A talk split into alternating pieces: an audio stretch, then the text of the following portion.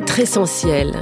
Des histoires extra de l'ordinaire, des héros du quotidien, des histoires marquantes de ces femmes et de ces hommes engagés au service des patients pour des soins de qualité, innovants et humains. Être essentiel, une série de podcasts produite par Elsan.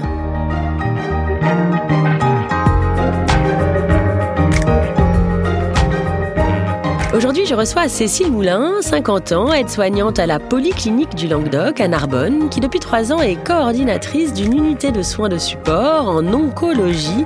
Très investie, Cécile organise de nombreuses activités qui visent à améliorer le quotidien des patients. Activités sportives et de bien-être pour des personnes atteintes de cancer.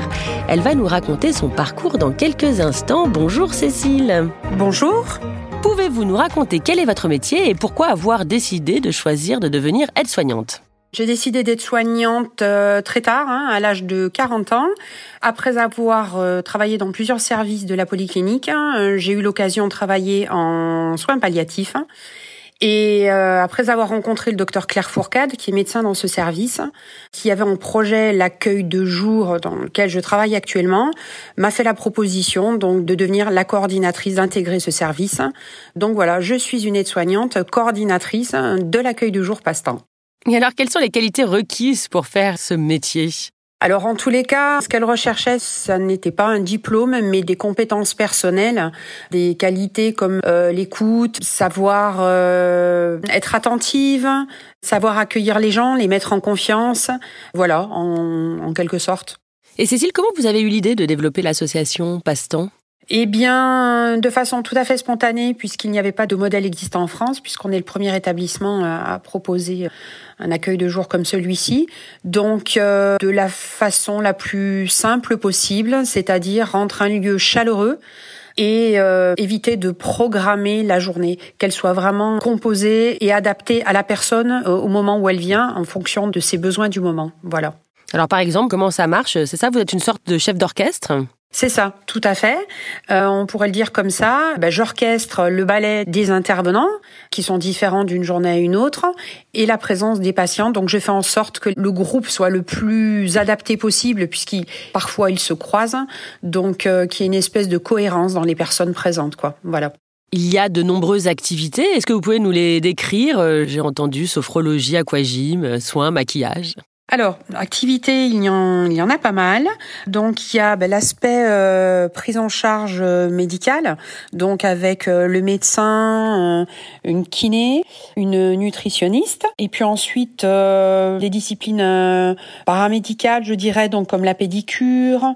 Nous avons ensuite de la sophrologie, de l'hypnose médicale, de la réflexologie plantaire, puis ensuite d'autres disciplines beaucoup plus liées à l'estime de soi, l'image de soi comme euh, coiffure, esthétique.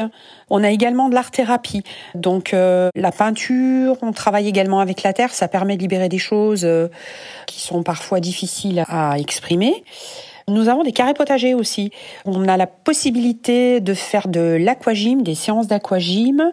Voilà, écoutez, j'en ai peut-être oublié, mais en tous les cas, il y en a déjà pas mal. Oui, massage, musicothérapie, aromathérapie. Voilà, je pense qu'on doit être à peu près, à peu près euh, complet.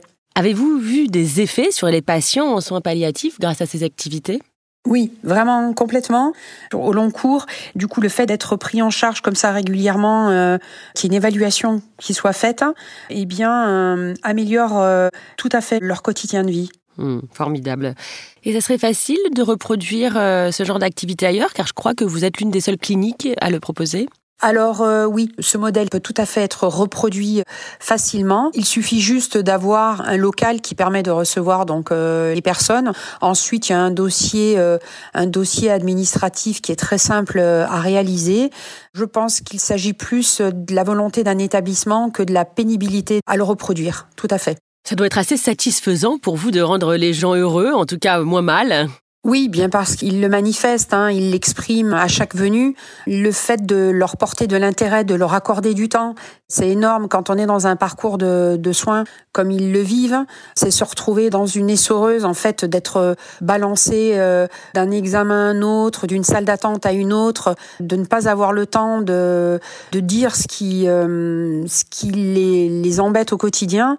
Eh bien, c'est ce qu'ils trouvent ici, en fait. C'est vraiment du temps, un espace euh, où on les écoute et où on peut reprendre point par point tout ce qui les embête et tenter, en tous les cas, d'améliorer toutes ces petites choses et qui leur permettent du coup de retrouver une qualité de vie. Quoi.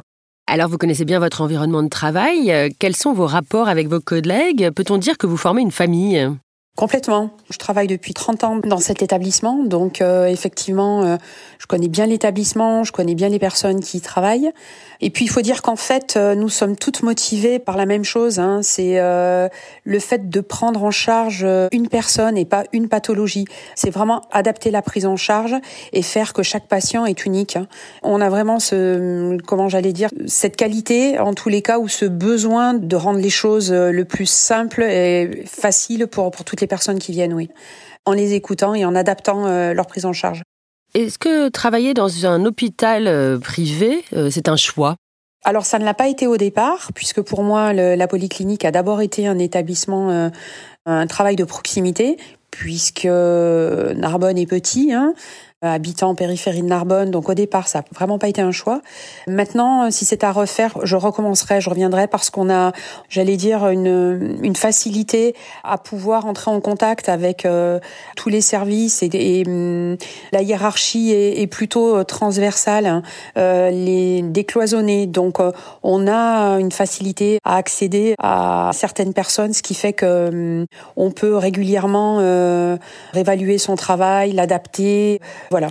Et est-ce que la crise sanitaire a eu un impact euh, sur votre activité? Alors oui, bien sûr.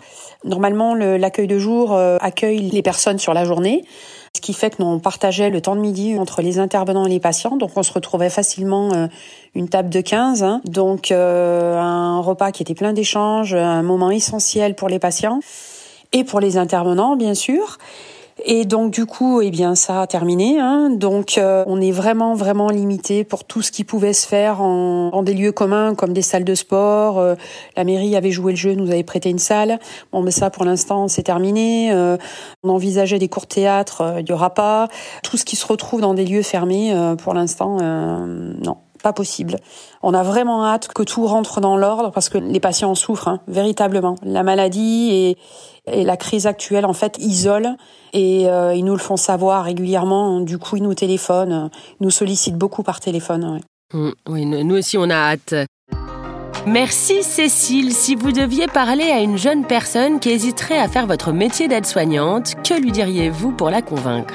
Eh bien, je lui dirais qu'elle fonce quête soignante, c'est euh, choisir euh, de travailler dans un établissement de soins, dans une, euh, une discipline qui pourrait l'intéresser. Mais il y a encore, il n'y a pas que ça. Il n'y a, pas que le travail d'aide-soignante comme on le connaît. Il y a tout un tas de possibilités qui s'offrent à une aide-soignante à condition qu'elle se renseigne, qu'elle le souhaite, qu'elle le désire. On peut évoluer, on peut, on peut grandir dans, avec ce travail-là. Il y a une évolution de carrière. Et surtout, quand on se renseigne, on s'aperçoit effectivement qu'il y a tout un tas de choses possibles. Et puis euh, voilà ce que je dirais.